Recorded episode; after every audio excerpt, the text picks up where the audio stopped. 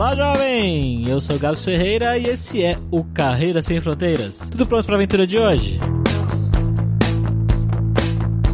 E hoje nós temos um episódio muito especial e diferente. A gente vai conversar com uma baiana portuguesa que vive na Estônia. A Manu tem uma história bem diferente mesmo. Para começar, o pai dela era padre e conheceu a mãe dela quando ele foi para uma missão na Bahia. Bem pequenininha, aos 5 anos de idade, ela se mudou para Portugal. Viveu um tempo lá, mas ela sentia uma conexão com a raiz brasileira dela e ela veio passar um tempo no Brasil e morou em duas cidades diferentes, Maceió e São Paulo, onde teve experiências completamente diferentes. Depois de passar pelo Brasil, ela até chegou a conhecer outros países, mas recebeu uma oferta de trabalho para ir para Estônia. Você sabia que a Estônia tem a sociedade mais avançada no quesito de coisas digitais, sociedade digital? Vamos lá ver então o que que a Manu tem de legal para contar pra gente.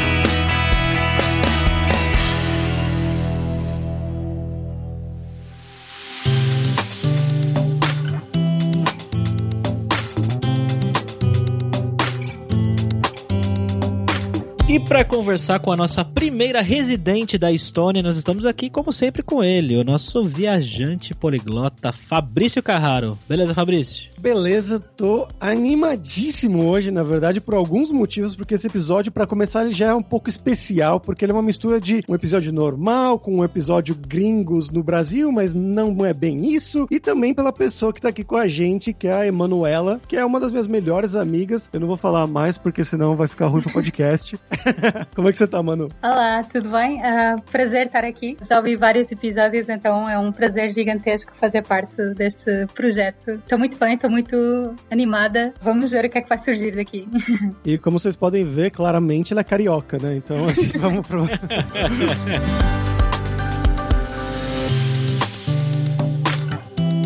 Bom, galera, como sempre, só o nosso jabazinho inicial aqui que o podcast Carreira Sem Fronteiras é oferecido pela Alura Língua, cursos online de idiomas, que eu, Fabrício Carraro, ajudei a desenvolver com métodos que eu utilizei e utilizo para aprender idiomas como francês, italiano, russo, polonês, grego, alemão e assim por diante. E lembre-se que o ouvinte do Carreira Sem Fronteiras tem 10% de desconto em todos os planos, para você estudar todos os níveis de inglês e espanhol com a gente pelo mesmo valor. Então vai lá em aluralingua.com.br barra promoção barra carreira e comece a estudar com a gente hoje mesmo.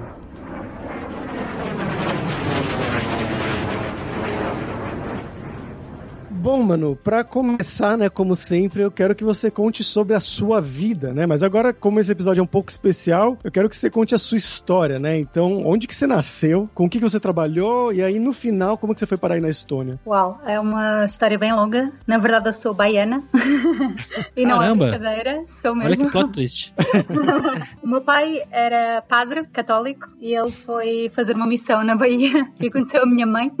e não diria nove meses depois, porque acho que demorou mais algum tempo até tudo se concretizar, mas depois de algum tempo, então eu nasci, mas o meu pai já estava em Portugal. Então a minha mãe, depois de, de algum tempo, decidiu também ir para Portugal. Então eu basicamente nasci no Brasil, nasci na Bahia, em Paulo Afonso, no sertão brasileiro. Foi para Portugal muito nova, então passei quase toda a minha vida em Portugal. Com que Depois- idade exatamente? Cinco anos. Já tinha alguma idade, não, não foi assim tão nova, mas. Depois, mas eu sempre tive muita curiosidade sobre a minha veia brasileira, então estudei em Maceió seis meses, um intercâmbio que eu fiz em 2009, se não me engano, e depois em 2016 voltei para Portugal, estudei jornalismo e em 2013 eu decidi ir para São Paulo para tentar a minha sorte, para ver se eu conseguia viver na selva de concreto. E foi aí também que eu conheci o Fabrício.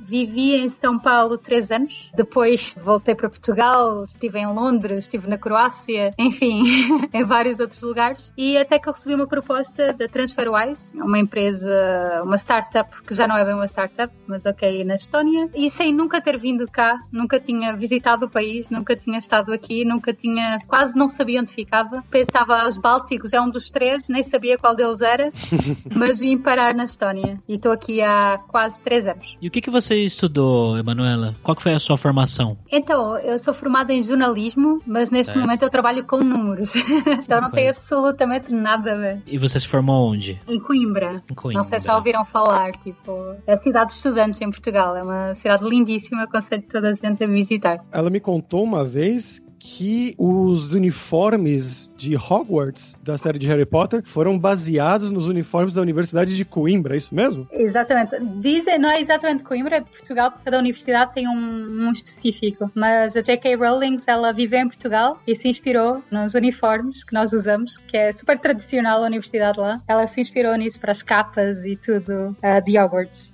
Jamais ia imaginar isso. Eu não fazia a menor ideia. E hoje você trabalha com o que aí na Estônia? É bem com números. Eu trabalho com transferências de dinheiro para o Brasil, na verdade, do Brasil e para o Brasil. Então eu trabalho com câmbio, com pagamentos, com.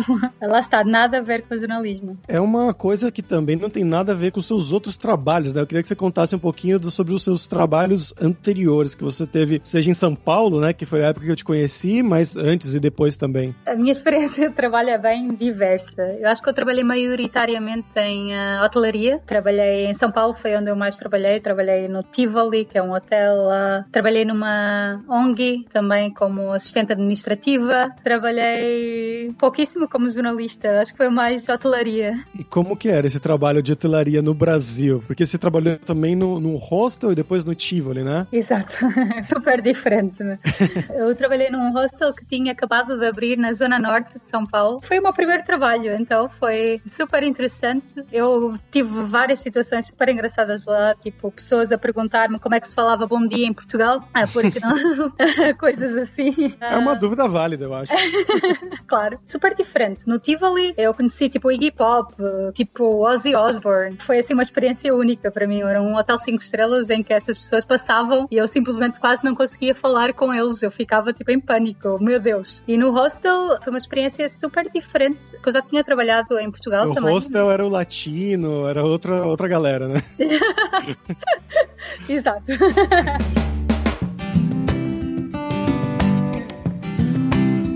Pelo que você está falando, Emanuela, você é tão viajante quanto o Fabrício aqui, né? Acho que não tanto quanto eu, mas um pouquinho.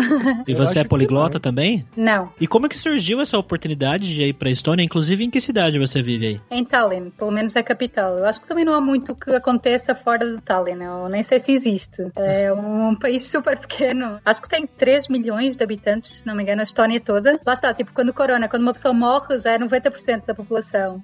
Mas eu tinha um amigo que trabalhava na mesma empresa onde eu estou agora, mas ele estava em Budapeste. E até ele me falou que estava a contratar pessoas para customer support, para apoio ao cliente aqui na Estónia. Novamente, eu nem sabia onde ficava a Estónia, não conhecia ninguém aqui. E eu decidi só aplicar na altura. Eu até estava a tentar outras empresas, não me deram certo, então tentei e eles me aceitaram. E foi super engraçado que na altura, na hora em que eles me ofereceram um emprego, eu estava na Croácia, estava a fazer um, um serviço voluntariado lá e eu tinha conhecido pela primeira vez alguém da Estónia. Então era uma menina, eu ia dizer rapariga, mas não posso, não é? Era uma menina, era uma menina, uma moça, não sei qual é a melhor expressão. A gente é paulista, então uma mina pode ser.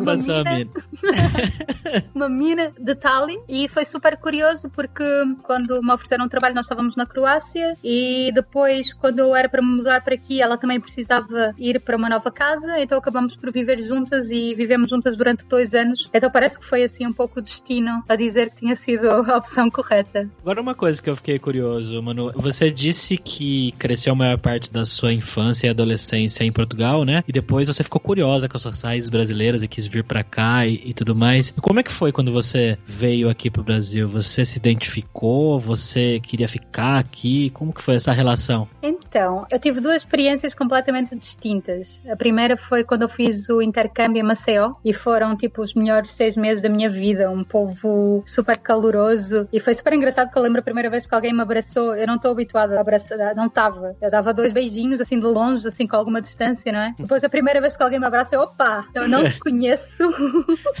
mas foi fantástico em Maceió e então quando eu voltei para Portugal fiquei com aquele gostinho de quero mais e eu pensei que em São Paulo seria uma experiência super parecida. Então fui para São Paulo assim, meio loucamente. Eu não tinha trabalho, não conhecia quase ninguém lá, não tinha amigos, não tinha ninguém, não tinha família. Então simplesmente fui para São Paulo e foi super complicado, especialmente no início. Eu acho que foi a primeira vez que eu senti sozinha entre a gente, que é tanta gente, não é difícil estar sozinha 5 segundos em São Paulo, mas mesmo assim é uma cidade bem solitária quando não se conhece ninguém. E foi por isso que você foi para os encontros, né? Que foi onde a gente se conheceu, na verdade, esses encontros de trocas de, de línguas, idiomas e para conhecer gente também. Exatamente. Fiquei cansada de não conhecer ninguém em São Paulo, fui num desses encontros e até agora falo com o Fabrício, então deve ter resultado. foi um ponto de virada na minha estadia em São Paulo. Foi muito complicado o início, mas também a minha experiência antes era Portugal, vamos lá ver, tem 12 milhões de habitantes e São Paulo só em si tem 12 milhões de habitantes. Uhum. Então foi tudo muito, era tudo muito novo, tudo muito diferente. E eu, a primeira casa, eu vivia na Zona Leste, não na Zona Leste completa, não tinha que ir de trem, mas de qualquer forma, mesmo assim, tatuou pé, mas tinha que apanhar a linha vermelha. Era sempre uma aventura, passar pela Sé, era sempre uma aventura. Foi uma experiência super interessante. Mas neste momento, eu acho que tinha sempre aquela dualidade, aquela dúvida: sou mais portuguesa, mais brasileira, e o tempo em São Paulo deixou claro que eu sou portuguesa mesmo. Quanto tempo você ficou em São Paulo? Ah, três anos. É engraçado, né? São Paulo é uma cidade que eu vejo pessoas com experiências muito diferentes. Eu já ouvi muita gente falar isso que você está falando, que São Paulo é uma cidade solitária, é difícil fazer amizade, as pessoas são fechadas, mas eu vejo outras pessoas falando que é o contrário, que a gente faz amizade aqui. Eu mesmo tive uma experiência contrária da sua. Quando eu vim para cá, eu já conhecia algumas pessoas, né? Já conhecia uma amiga que hoje se tornou minha esposa, é, conheci uma pessoa ou outra, mas para mim, eu sempre senti o contrário. Eu, eu me sentia que tinha muita gente aqui e eu fiz muitos amigos. É engraçado isso, né? Como a cidade pode ser tão diferente para um e para outro. Eu acho que depende muito do contexto em que se vai para lá também. Tipo, se Sim. eu fosse estudar, por exemplo, eu teria uma turma já, ou teria algum contato social todos os dias. Ou se eu já tivesse um trabalho desde o início, numa empresa, por exemplo, em que eu conhecesse diversas pessoas. Mas eu fui sem nada. Então, o que me acontecia muito era conhecer gente aleatória que me dizia, ah, sim, claro, vamos fazer um churrasco no próximo fim de semana. E eu levava isso muito a sério no início. Eu dizia, ok, claro, próximo fim de semana vamos fazer alguma coisa. Mas é raro quando. Desculpem, eu sei que vocês dois estão em São Paulo e já têm essa. Quer dizer, ah, tudo bem. Eh, o pessoal adora falar e não cumprir. São falsas promessas, não é? Tipo, ah, não, sim. Semana isso... que vem a gente se encontra, de certeza. E eu, aham, agora. É... é não, isso é verdade, isso é verdade. É o vamos marcar, mano. É, vamos, marcar. Vamos marcar, vamos marcar. Eu ouvi essa frase, o pessoal zoando em um Nerdcast muito antigo desse vamos marcar, que eu nunca tinha percebido realmente. E aí depois eu me peguei falando vamos marcar, quando eu não queria marcar, eu falava por educação, né? Tipo, ah, vamos ver aí, sei lá. Eu acho você uma pessoa legal e gostaria de te ver novamente alguma vez. É basicamente isso que quer dizer vamos marcar. E também uso de vez em quando agora, fiquei com isso. Mas no início eu levava muito a sério, ok, ok, claro, semana que vem, claro, então é fim de semana, então no fim de semana eu mandava mensagem, então vamos ir. Hã? Oi? Não, tipo, tô ocupada. Contou pra gente do seu começo no Brasil, mas e o começo na Estônia? Como é que foi? Você falou que você já tinha a sua amiga, né? Que você foi morar com ela, já tinha o trabalho. Então eu imagino que tenha sido um pouco diferente, talvez? Foi bastante diferente, mas em tantas coisas também. Em primeiro lugar, o fato de eu ter trabalho, principalmente a minha colega de casa também ajudou bastante, mas o fato de eu ter trabalho ajudou muito porque a maior parte é uma empresa internacional, então, tipo, são todos na mesma situação. Então estamos todos juntos aqui, uma mão segura a outra, não é? Como dizem. E então foi fantástico essa parte. Mas teve a outra parte em que eu estou na Estónia, não é? Então é um povo que eu não estava muito habituada. Um povo meio, vamos dizer, frio. Um povo que, por exemplo, se eu conhecer alguém, mesmo na empresa, um estónio na empresa, e eu vir na rua, a pessoa de certeza que vai olhar para o celular e vai fingir que não me viu. Porque os estónios odeiam interações sociais quando não sabem muito bem o que dizer ou quando não conhecem bem a pessoa. É o small então, talk.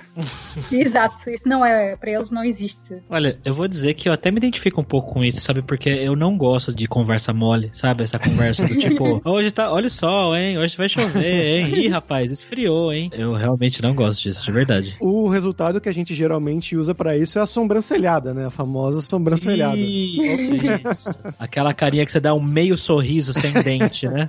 Não é? Aquela banada de cabeça. Mas... Na Estônia, acho que eles olham pro outro lado e correm. É isso. Exato. Também não gosto muito dos small talk, mas eu acho que uma pessoa sente muito essa a falta disso quando entra, por exemplo, num, num elevador e temos que estar tipo 10 andares juntos e tipo não há um silêncio que dá para até magoa. Então aí uma pessoa fica com saudades, tipo, por amor de Deus, alguém que espirre. Cuidado que a gente ia falar em espirro não, não é muito bom. Американская фирма Transceptor Technology приступила к производству компьютеров «Персональный спутник». Bom, agora vamos para o nosso momento viajante poliglota com o Fabrício Carraro, que conhece a Estônia? Conheço a Estônia, Gabs. Inclusive, eu tava segurando esse episódio para fazer depois de ter ido para lá. Porque eu já sabia que eu ia. Eu fui, inclusive, para visitar a Manu lá em Tallinn, na Estônia, e ela me apresentou várias pessoas, inclusive estonianos, né? Pessoas amigos dela de lá do trabalho, também vários estrangeiros. E eu achei um lugar muito, muito legal, muito interessante, bem bonitinho, assim, a cidade de Tallinn. Tem uma parte velha muito linda, para quem nunca foi lá, para quem não conhece essa região mais do norte, né? Nordeste da Europa, se pode dizer assim. E a coisa que eu achei mais interessante lá é como eles misturam as culturas e até as línguas também. Lógico, eles têm a língua deles, que é o estoniano, que é uma língua da família do finlandês, então é uma língua do inferno, mas bem, bem difícil mesmo, com um milhão de casos, mas é, eu acho ela super fofinha, assim, quando ouvindo os estonianos falar, é uma língua super fofinha de escutar, parece élfico, assim, bem engraçado, mas ao mesmo tempo eles têm uma comunidade enorme, enorme de russos, de finlandeses também, mas de russos, que você vê, assim, você tá andando na rua, uma parte estoniana da cidade, e aí do nada você tá numa parte russa, e todo mundo na rua tá falando russo, eles não estão mais falando estoniano. E você vai na loja, e eles, não sei, você pode se comunicar nos dois idiomas com muitas pessoas, com algumas delas só em russo. E eu achei isso muito bizarro, assim. Eu sabia que tinha esse passado soviético e tudo mais, mas não imaginei que hoje em dia ainda fosse tão forte. História que aconteceu com, com a gente lá, que a gente foi pedir um, tipo um Uber, assim, a Manu foi ligar para pedir um Uber, só que não, acho que não tinha Uber, alguma coisa assim, ela foi usar a empresa dos russos, que é a empresa que se chama Yandex. E aí a taxista começou a falar, falou, ah, não fala inglês. Você fala estoniano? Não. Ah, você fala russo? Não. Aí ela, Fabrício, toma o telefone, fala em russo aí.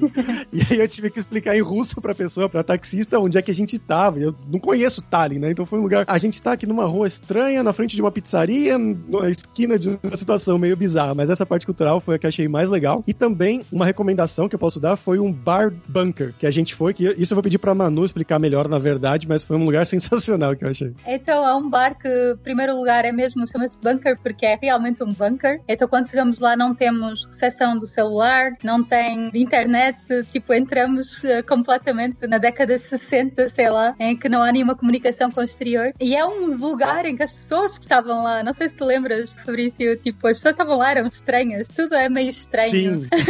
Era uma música muito estranha, tipo, parece uma música de, sei lá, de ataque biológico. Não sei como explicar de outra maneira. Tinha umas máscaras também na parede, era um lugar muito bizarro, mas fantástico. Eu queria ficar lá mais até. Eu acho que tinha decoração super russa, não sei se era o Gorbachev que estava na, nas paredes ou algo assim. Tinham jogos de videogame retro também. Então hum. é uma decoração que uma pessoa chega lá e tipo, onde é que eu estou? O que é que está acontecendo? É. e o que mais você recomenda pra gente fazer em Tallinn, Manu? Depende muito, tem aqueles dois dias do verão. Nós até fomos também à prisão submersa. Foi uma prisão em que eu já não me lembro há quantos anos, acho que foi há 20 anos atrás, ou talvez até menos. Há várias teorias do que é que aconteceu lá. Uns dizem que foi um cano que estourou, ou dizem que alguém deixou de pagar as contas da água, então aquilo explodiu porque tipo deixou de funcionar o motor e a água deixou de passar, então aquilo explodiu, então inundou uma prisão. E quando dá para fazer mergulho lá dentro da prisão e dá para ver ainda óculos de proteção que estão lá, dá para ver os edifícios, dá para ver tipo uma garrafa que ficou parada que alguém deixou. Então dá para ver que foi super rápido a inundação e é super interessante. A cidade velha, como o Fabrício já mencionou, é lindíssima, é uma das mais bonitas e no inverno, no Natal, é uma das feiras de Natal mais bonitas. Já foi considerada uma das mais bonitas do mundo até, é lindíssimo. Temos também vários museus, até do KGB, museus da história da ocupação russa. KGB seria a KGB? eu estava a pensar que eu tinha, tipo, estou a tentar, estou a fazer um ótimo esforço para falar o meu português brasileiro o meu melhor. Não, mas está ótimo, está ótimo. Tem a parte histórica que é fantástica, saber um pouco mais da história de Tallinn, porque foram ocupados, da, da Estónia, na verdade, foram ocupados por todos, coitados. E só são mesmo um, um país desde que a União Soviética se desmoronou, não é? Então há 28 anos, só tem 28 anos. Então acho que é por isso que também que a influência russa ainda é tão grande, porque 28 anos, se pensarmos nisso, não é nada, não é?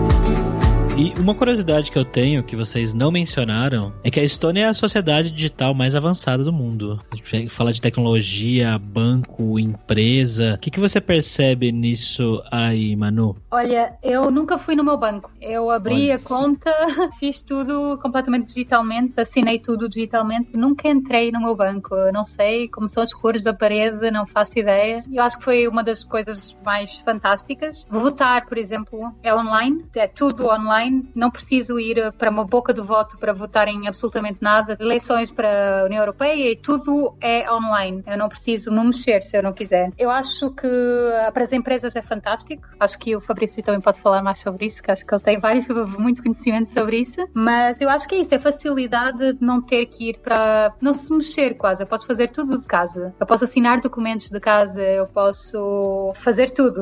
Eu acho que eu não me lembro a última vez que eu assinei nada em papel. É tudo online. O Skype, a ferramenta que a gente está usando aqui agora para gravar esse podcast, foi inventado aí na Estônia, né? É, o Skype, tem o Bolt, que era o Taxify antes, que em várias cidades, acho que no Brasil ainda não chegou, mas que existem várias cidades do mundo que também vem daqui e a empresa onde eu trabalho, então também, é, que está a ficar a grande, também é daqui. Então, é uma cidade, um paíszinho pequeno, mas que dá muitos frutos. A Estônia tem mais startups por pessoa do que o Vale do Silício lá em São Francisco, né? Caramba. É verdade, é bizarro. Essa parte das empresas aí eu não, não sei tanto assim quanto, quanto a Manu falou, mas é uma coisa que eu tava começando a dar uma lida, estudar um pouco melhor, porque eu tava pensando em realmente abrir uma empresa lá. Eu conheço alguns amigos que abriram empresas que são nômades digitais, por exemplo, e lá você consegue abrir uma empresa em coisa de 10 minutos, no máximo meia hora, tudo online. Você ganha um e-certificado e aí com isso você pode ganhar com o tempo, né, uma e-residência, né, que você pode virar um residente europeu se você quiser depois de tantos anos anos. Então é uma coisa bem interessante para quem estiver pensando em empreender fora do país. E eu acho que também os custos não são assim tão elevados porque eles têm, eles incentivam bastante. E em termos da população, eles até tinham um plano que acho que é meio utópico, mas que fazer com que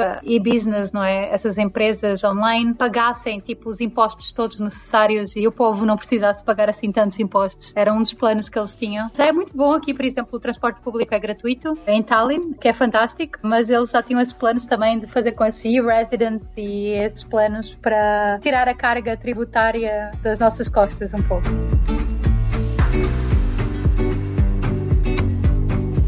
Mano, como é a questão do idioma aí? Que o Fabrício falou aí de estoniano e russo e você já falou que não é poliglota. Então, como é a sua comunicação no dia a dia com a galera aí? Então, eu no início eu fiz um esforço e fiz um curso de estoniano e é realmente muito complicado. Claro que quando vim para cá sempre umas piadas, porque eles têm, por exemplo, vocês sabem como é que se diz 12 meses, Cox taste good, então 12 ônibus, taste pussy. Então há sempre essas piadas. Eu estudei e tenho o básico dos básicos. Então dá para ir no supermercado e fazer-me entender, tipo, quero um desses e apontar e, e rezar que resulte. Mas aqui em Tallinn é bem tranquilo, os jovens todos falam inglês perfeitamente. Os mais antigos, os mais velhos não, não falam assim tanto, mas com o estónio básico que eu tenho e com gestos é tranquilo. Eu tenho sorte de morar no centro, acho que se eu morasse num bairro russo não estaria assim tão bem. Com gestos é ótimo. Então eu tava imaginando que desse para se virar com inglesa, então não dá. Dá, assim, depende dá. de onde se mora. Novamente, eu no, no, centro não tenho dificuldades absolutamente nenhumas e é ótimo, eu adoro morar aqui e não tenho nunca dificuldades. Só lá está, no supermercado ou algo mais específico é mais complicado, mas uma pessoa dá para viver. Agora, num mais bairros, como eu estou a falar, dos bairros russos, até a minha colega de casa que fala estoniano, ela tem dificuldades porque ela não fala russo. então é mais complicado. E eles olham mais de lado quem não fala, olham mais de lado a quem é de fora. Então aí eu acho que é bom ter pelo menos os básicos da língua. No centro, sinceramente, eu com o inglês consigo, em português nós dizemos desenrascar, se virar. Bastante bem. E como é que foi essa parte da dinâmica da empresa, né? Comparando, você já viu, imagino, né, coisas, você sabe mais ou menos como funciona em Portugal, você viu como é que funcionam coisas no Brasil e como é que é aí na Estônia, né? Tipo, esse tem o cafezinho que você vai tomar com os amigos de trabalho no meio da, da coisa. Eu sei que tem uma sauna no meio do seu trabalho também, né? É, então, é ótimo porque é uma startup, não é? Então tem aquela mentalidade, tipo, como as pessoas veem o escritório da Google. É um pouco assim. Nós tínhamos uma mesa, uma sala de reuniões que era uma piscina de bolas. Então uma pessoa ia lá ter uma meeting e estava, tipo, a brincar. Eu não vou dizer brincar com as bolas, que parece estranho, mas era super engraçado. Temos, tipo, uma mesa de pimbolim, temos a sauna, ping-pong, temos máquina de café em cada andar. PlayStation Então, 4, né? PlayStation, exato. Temos também uma Xbox para cada gosto. Temos uma churrasqueira que podemos usar naqueles dois dias de verão. Então, café da manhã de graça todos os dias, frutas sempre a qualquer hora do dia. Temos pizza uma vez por mês, brunch a cada duas semanas. Então, é algo bem startup. Então, não sei se nas outras empresas em Tallinn, provavelmente a maior parte é startup, como vocês estavam a mencionar. Então, para mim foi fantástico. Eu me senti assim, comida de graça, ah, ter um videogame para jogar de vez em quando, ter um pinballim para jogar de vez em quando, ter uma sauna que eu antes odiava, mas agora gosto bastante porque eu acho que uma pessoa depois de sentir tanto frio só quer sentir algum calor na vida.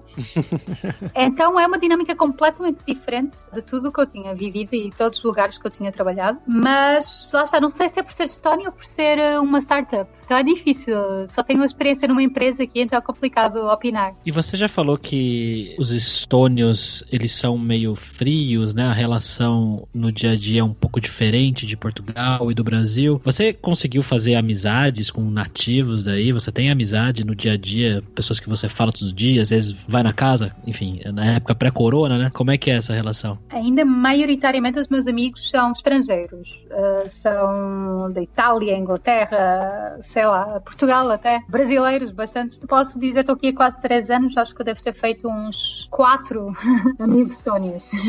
Ah, em comparação com o pessoal aqui que vem dar entrevista, é até bastante. Fez mais amigo na Estônia do que em São Paulo? Não, no final São Paulo acabou por me receber bastante bem e acabei de fazer vários amigos, mas fiz mais do que nos primeiros dois meses em São Paulo.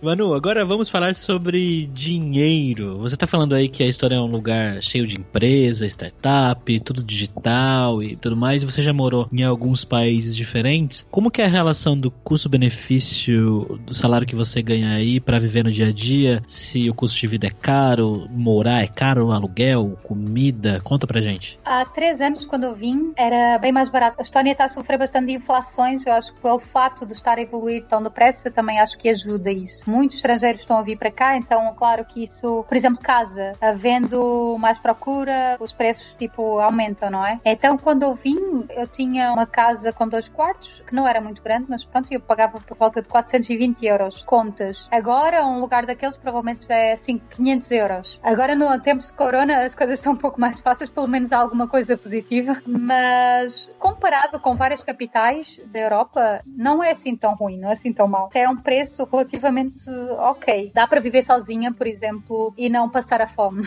Por exemplo, em São Paulo isso é bem difícil, mas em termos do dia a dia, os produtos do dia a dia são bastante caros porque nada cresce aqui, não é? É muito frio. Então, legumes são extremamente caros. Uma alface, eu nunca pensei. Os meus pais são agricultores agora, moram os dois em Portugal e são agricultores. Então, comparar o preço de uma alface aqui, a nossa alface de casa, é assim ridículo. Só uma, uma pequena interrupção para fazer uma tradução que cresce quer dizer cresce.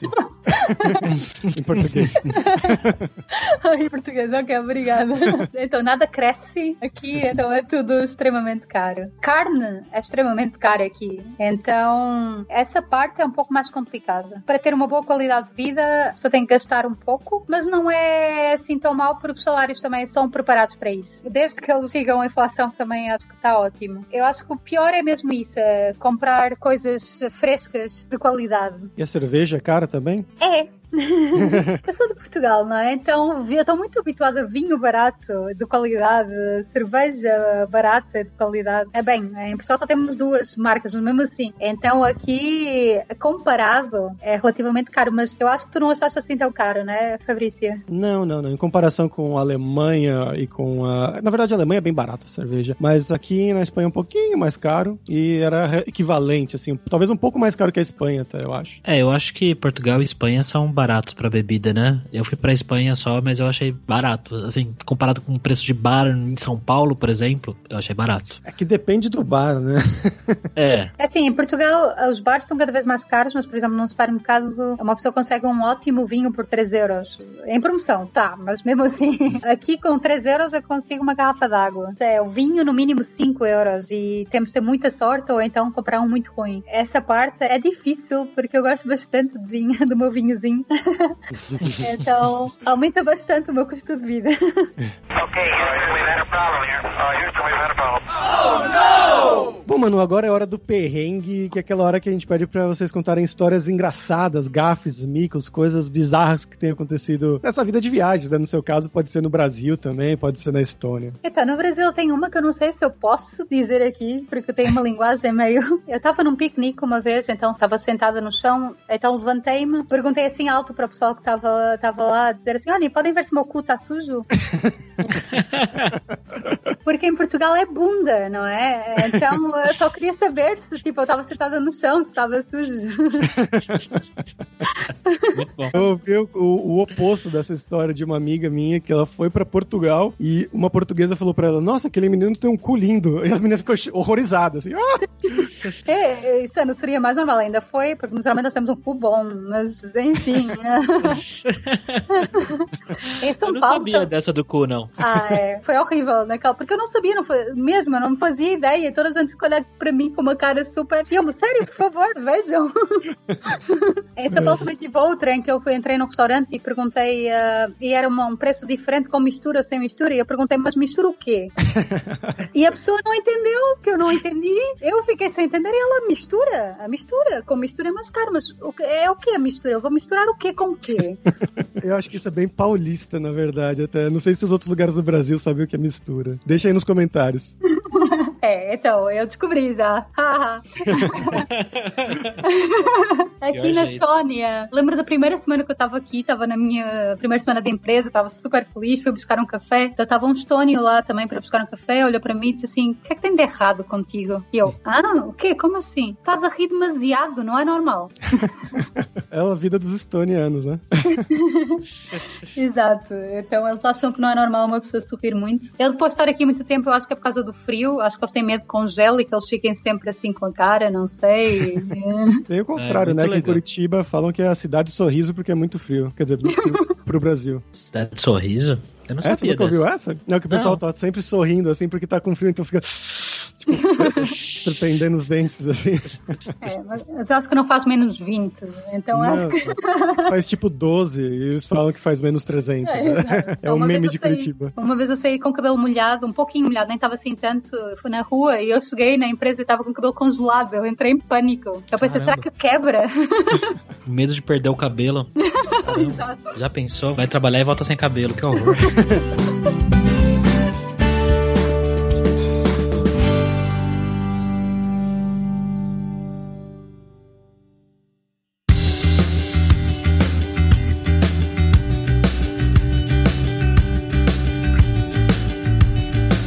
por hoje é isso. Aitar pela sua audiência. E se você gosta do Carreira Sem Fronteiras, recomende para cinco amigos, para nossa comunidade crescer sempre cada vez mais. E entre no nosso grupo do Facebook, o Carreira Sem Fronteiras, para você ter mais dicas sobre empregos, o mercado de trabalho no exterior, tecnologia e também sobre a língua inglesa, talvez o estoniano ou o russo, ou como abrir uma empresa fora do país na Estônia. E não deixe de conhecer a Lura Língua para você reforçar o seu inglês e o seu espanhol e dar aquela força, tanto no seu currículo quanto na sua vida profissional, algo que a Emanuela falou bastante durante o programa que ela consegue se virar em inglês, morando no centro, lá em Tallinn, né, na Estônia, e trabalhando nessa empresa multinacional lá, que é o TransferWise, e em outras também, como Skype e assim por diante. E só lembrando que o 20 do Carreira Sem Fronteiras tem 10% de desconto em todos os planos. Então vai lá em aluralingua.com.br barra promoção, barra carreira e começa a estudar com a gente hoje mesmo. Além também, é claro, da alura.com.br que tem mais de mil cursos de tecnologia, tanto nas áreas de programação, marketing, design, business, soft skills, curso de como você criar o seu currículo em inglês ou em espanhol para mandar pro exterior. Então com certeza vai ter o curso para você. Então pessoal, até a próxima quarta-feira com uma nova aventura em um novo país. Tchau, tchau.